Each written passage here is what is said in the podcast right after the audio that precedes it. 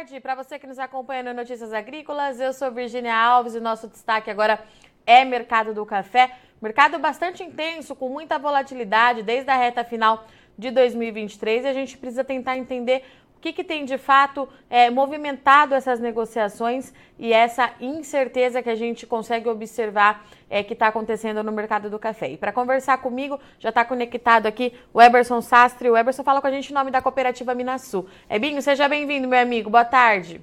Obrigado, feliz ano novo para todos. É um prazer estar com vocês novamente. Eberson, vamos lá, porque o mercado do café virou o ano com bastante volatilidade, bastante movimentação e aparentemente é, essa volatilidade está sendo mantida aí nos primeiros dias de 2024, é isso mesmo? É isso mesmo, Virginia. Eu até separei alguns pontos aqui que a gente tem observado e acompanhado aqui no mercado de café, que desde outubro para cá intensificou mais novembro, dezembro e está até hoje, deve permanecer nos próximos meses. Primeiro é o certificado em Nova York, caiu muito, isso assustou os operadores é, lá em novembro e dezembro. Depois a onda de calor aqui no Brasil, principalmente nesse período em que o grão está sendo formado. E a gente estava comentando da, das chuvas aqui no início do ano. É um volume que está abaixo, abaixo das médias. É, depois o Vietnã, que tem sofrido lá alguns impactos na oferta do café, tanto que na Bolsa de Londres a gente está vendo voltar para próximo de 3 mil dólares por tonelada. A gente está observando um squeeze do janeiro contra março lá na Bolsa de Londres. O janeiro está valendo bem acima do segundo mês de, de, de operação. É, os importadores adotaram uma estratégia de redução de estoque em função das taxas de juros mais altas no mundo todo. E com a intensificação da guerra no Oriente Médio, algumas ameaças em alguns navios, isso tem assustado é, o mercado de modo geral. Isso trouxe esse rally para a bolsa em Nova York no final do, na virada do ano, ultrapassando dois centavos de dólar por libra, coisa que a gente não via há bastante tempo.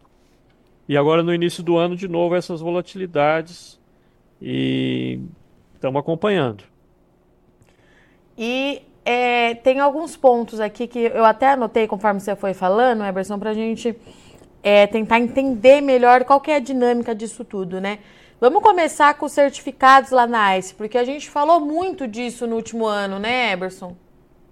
É, embora seja uma quantidade relativamente pequena, 400 e poucas mil sacas, 500 mil sacas, mas ele é um indicador, né? Conforme ele vai caindo e não vai aparecendo novos lotes para certificação, isso é, só esse item não tem força para jogar Nova York para cima ou para baixo.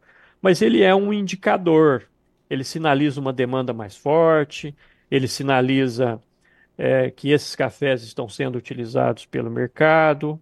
Então, é um número que contribuiu, junto com os demais fatores, para toda aquela volatilidade que a gente acompanhou, indo acima aí de vários é, indicadores técnicos até. A gente achava um 88 era possível e ele ultrapassou, foi a 203, 205 por libra em alguns vencimentos, depois acabou voltando, né? E Eberson, não ter é, novos lotes para certificar, o que, que isso significa na prática é, e por que, que isso está acontecendo? Por que, que a gente não vê uma recuperação desses estoques? significa que fora do ambiente bolsa, a liquidação está sendo melhor. Então, por exemplo, não compensa um exportador brasileiro mandar um café para classificar na Bolsa de Nova York, sendo que ele consegue vender esse café a preços melhores, é, embarcando, como é de costume, aqui no Porto de Santos.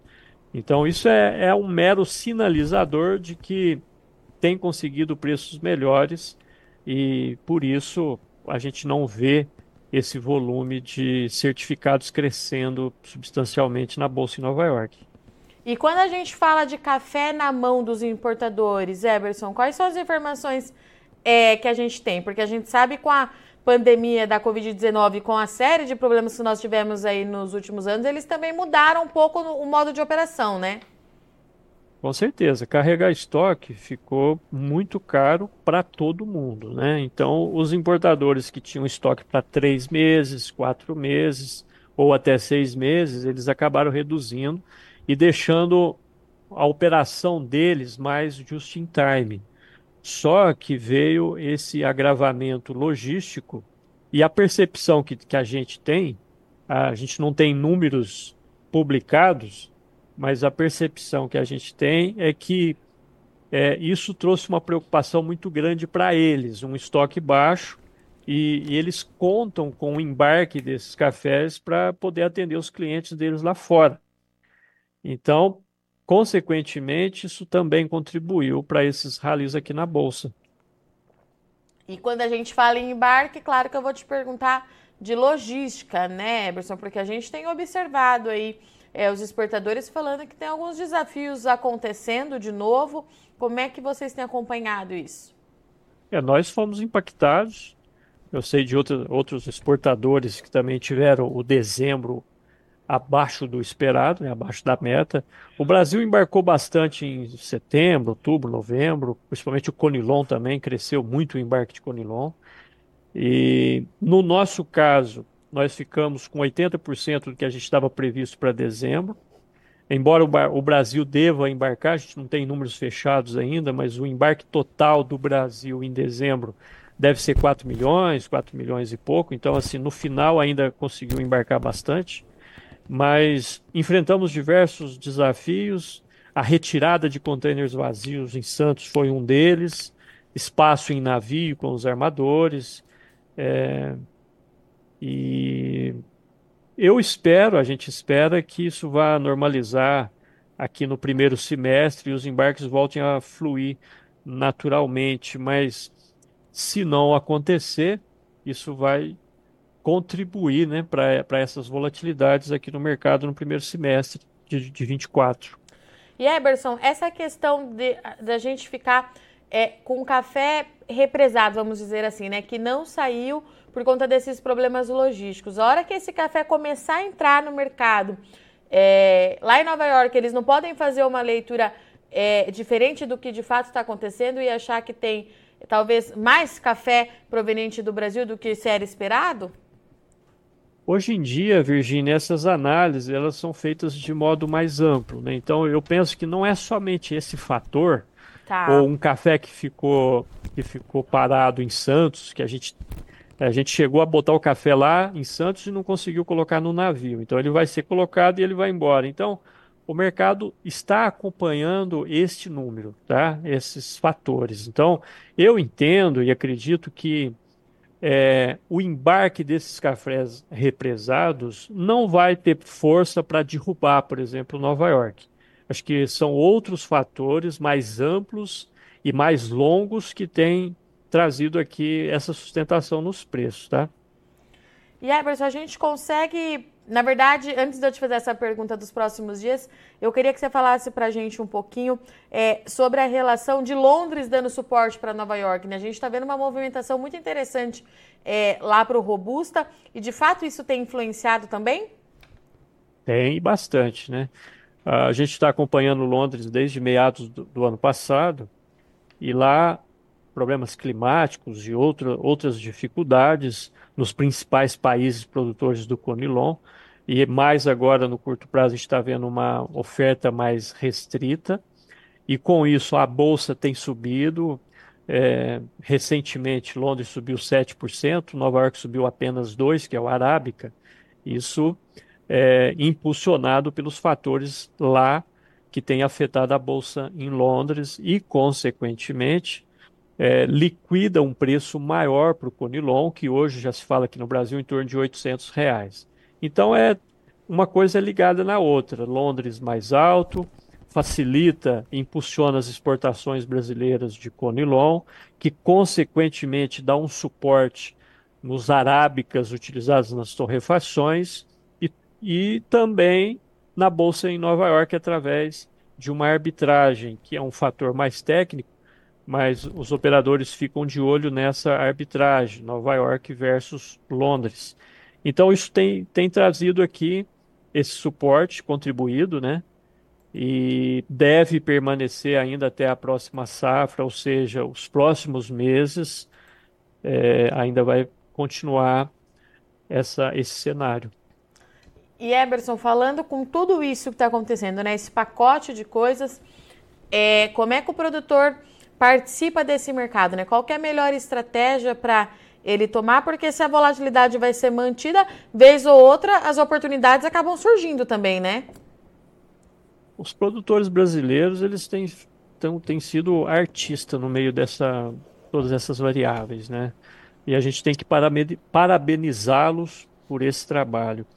Ele ficou machucado, foi machucado durante os últimos anos aí, que a gente sabe, e atualmente ele tem participado nas altas, então na virada do ano, com café de 1030 a 1060, numa bica corrida, ele participou um pouco mais. Ele, na nossa área de ação, ele já vendeu em torno de 70%, 73% da safra 23. A safra 24 ele vendeu pouco, entre 10% e 12%. E eu não tiro a razão dele diante de tantas dificuldades, nem né? nós, Brasil, estamos enfrentando essa onda de calor que há muito tempo a gente não passava. Em 2013 e 2014 a gente passou por algo semelhante e o reflexo veio na safra, na hora de beneficiar o café, que é o que a gente está percebendo para essa safra, esse calor, embora o grão esteja na árvore, é, a gente não sabe como que está o grão dentro lá na hora de beneficiar durante a colheita, então o produtor ele tem sido cauteloso e com toda a razão. Então ele tem participado nas altas e eu penso que é, essa deva, deva ser a estratégia para ele até a entrada da próxima safra 24, que é uma estratégia de comercialização nos momentos em que o mercado favorece, nas oportunidades que o mercado dá, e isso sempre acontece, né? E Eberson, a gente já consegue falar dos impactos é, desse calorão que fez aí para a safra 24 ou vamos ter que esperar mais um pouquinho? É difícil calcular. A gente sabe que tem regiões que foram mais atingidas, que tivemos quedas maiores de chumbinho, outras regiões nem tanto. A gente sabe que a quantidade de chuva está abaixo da média, mas tem chovido. Aqui para nós, nós temos, estamos com um acumulado em janeiro de quase 100 milímetros. Vamos ver a sequência disso. Então é difícil calcular é, é muito difícil. Se eu não arrisco nenhum percentual, eu sei que muitos têm falado de 10 a 12%, mas é, é, isso é difícil, não tem como calcular, né? Como eu citei a safra 20, é, 2014, 10 anos atrás, a gente foi descobrir o, o real dano que o calor trouxe, ou a, que a falta de chuva trouxe, somente durante a, a colheita. Então, a gente sabe que tem, infelizmente a gente vai ter que acompanhar um pouco mais até ter certeza do que aconteceu. Volatilidade deve ser mantida, Eberson, para os próximos dias? Com certeza, viu? Com certeza. Os fundos viraram a mão o ano passado, saíram de vendidos para comprados. Hoje eles seguram uma posição comprada acima de 20 mil lotes. Em Londres, no Conilon, os fundos também estão comprados. Então eu acredito que eles vão carregar essa posição e, consequentemente, todas essas volatilidades até o início da safra 24 aqui no Brasil. Muito bom. Eberson, obrigada mais uma vez pela participação, pela parceria. Deixo aqui o meu agradecimento em nome de todo o time do Notícias Agrícolas para a gente estar tá iniciando aí mais um ano de parceria junto à Minas Sul. Já deixo o convite aberto, você sabe, você é sempre muito bem-vindo. E pelo jeito a gente vai ter bastante trabalho aí por mais um ano, a gente se fala, meu amigo. Eu que agradeço, estamos sempre à disposição. Portanto, estivemos aqui com o Eberson Sastre, ele fala com a gente em nome da Cooperativa Minas Sul, para a gente tentar entender o que está acontecendo no mercado do café, porque o bicho está pegando, tem bastante coisa acontecendo e uma série de variáveis que está é, justificando essa variação tão intensiva nos preços e que deve permanecer. A gente tem queda dos estoques certificados, é, café, o estoque na mão de importador, ele está mais baixo por uma estratégia dos importadores diante da Covid-19, os problemas logísticos, tudo isso dá suporte de valorização. Problema logístico volta a acontecer. A Minasul embarcou aí 80% só do que era esperado no mês de dezembro. A gente vem debatendo todo mês isso aqui também no mercado do café, junto com os exportadores aqui do Brasil, para tentar entender. E o problema logístico ele continua, tanto na logística interna, mas também a nível global. Guerra influenciando. A gente tem a Bolsa de Londres que está puxando bastante aí o preço do café arábica por conta da quebra no Robusta, no Vietnã, na Indonésia. Tem uma preocupação muito grande em relação a essa oferta e o mundo tem demandado mais também desse tipo de café. Então, tudo isso justifica é, essa valorização. E a gente tem as condições climáticas aqui no Brasil, que é uma grande dúvida. A gente, os modelos para os próximos dias, pelo menos, mostram aí um cenário mais positivo e otimista em relação às chuvas e às temperaturas, mas fato é que aquele calor no ano passado, entre setembro e novembro, no Parque Cafeiro, principalmente ali na região de Arábica, vai trazer algum impacto sim para essa safra que está em desenvolvimento, que está em fase de enchimento agora dos frutos. Precisamos acompanhar muito de perto. Tem bastante oportunidade para esse produtor ainda? Tem bastante oportunidade, mas precisa participar e acompanhar o mercado muito de perto para não perder essas oportunidades, porque a volatilidade ela vai ser mantida aí, pelo menos até que a gente se entenda aí o real tamanho da produção do Brasil em 2024, os impactos do clima já para 2025 que entram também já no radar, tá certo? Eu sou Virginia Alves, agradeço muito o Dias Companhia, mas não sai daí que já já a gente está de volta, é rapidinho.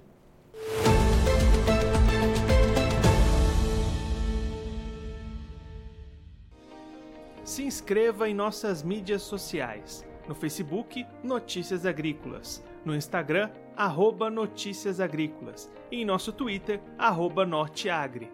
E para não perder nenhum vídeo, não se esqueça de nos acompanhar no YouTube e na Twitch Notícias Agrícolas Oficial.